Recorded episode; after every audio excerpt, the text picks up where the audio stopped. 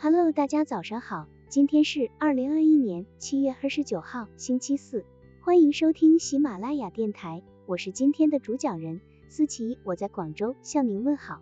今天我们为大家分享的内容是第三章，幽默修辞，手法精妙，信口拈来，以喻小李，哲理在幽默感中迸发。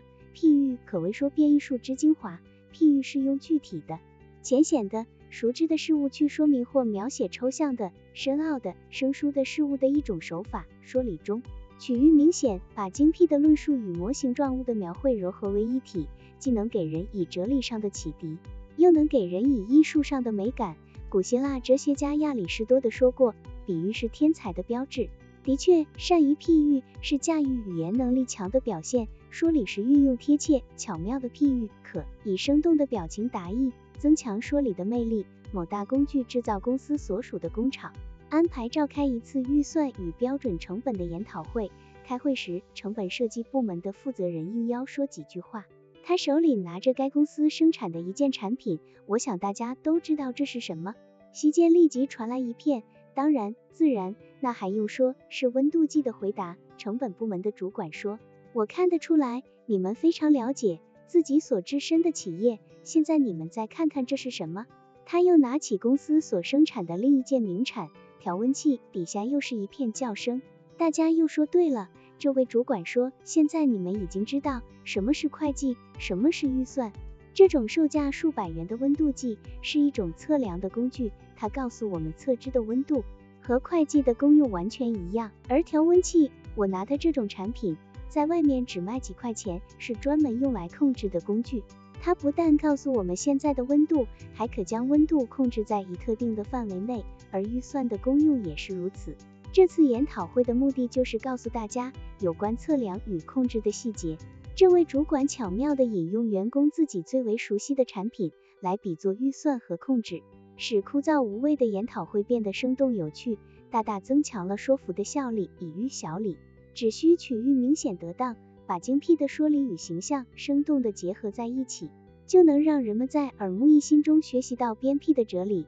抗日战争期间，中央警卫团划归军委，由叶剑英同志分管。当时警卫团的多数同志是从战斗部队抽调的老同志，他们都希望到前方去，不愿在后方。甚至有许多战士为此闹情绪，觉得不能上前线杀敌，窝在后方不算真正的八路军战士。叶剑英了解到这一情况后，就在离枣园三四里路的警卫团驻地侯家沟召开了一次全团大会。在讲话中，叶剑英谈到大家都想到前方去，不安心工作时，提高了嗓门，大声说道：“中央警卫团应该改名，不叫警卫团，叫钢盔团。”大家一听，全都懵了，怎么叫这么难听的名字？叶剑英解释道：“钢盔是干什么的？当然是保护脑袋的。”战士们异口同声地回答道：“生动比喻，借题发挥，妙吐心声。人总有难言之隐，不便说道。然而偏偏有人要苦苦相逼，在这种时候，巧用幽默的比喻来道明心机，就能轻松化解尴尬的局面。有些比喻通俗易懂而又思想深刻，表情达意，恰到好处。幽默的比喻除了在社交口才中具有很强的用武之地外，在生活中也具有出色的趣味性。”对，钢盔是保护脑袋的，中央警卫团是保护全党的脑袋，党中央的，所以应该叫他钢盔团。你们说对不对？大家都笑了，一起回答对。人没有脑袋行不行呀？不行，你们都是英雄好汉，到前方去可以杀千百个鬼子，但是没有党中央来领导抗战，能不能把鬼子打出去？不能。于是叶剑英大声宣布，以后谁再不安心警卫团工作，叫他来找我。我们来谈这个道理。战士们听完叶帅的这番讲话后，思想豁然开朗，都深刻理解到自己的钢盔作用。会后再没有人闹着要求离开中央警卫团了。类比也是射喻中的一种。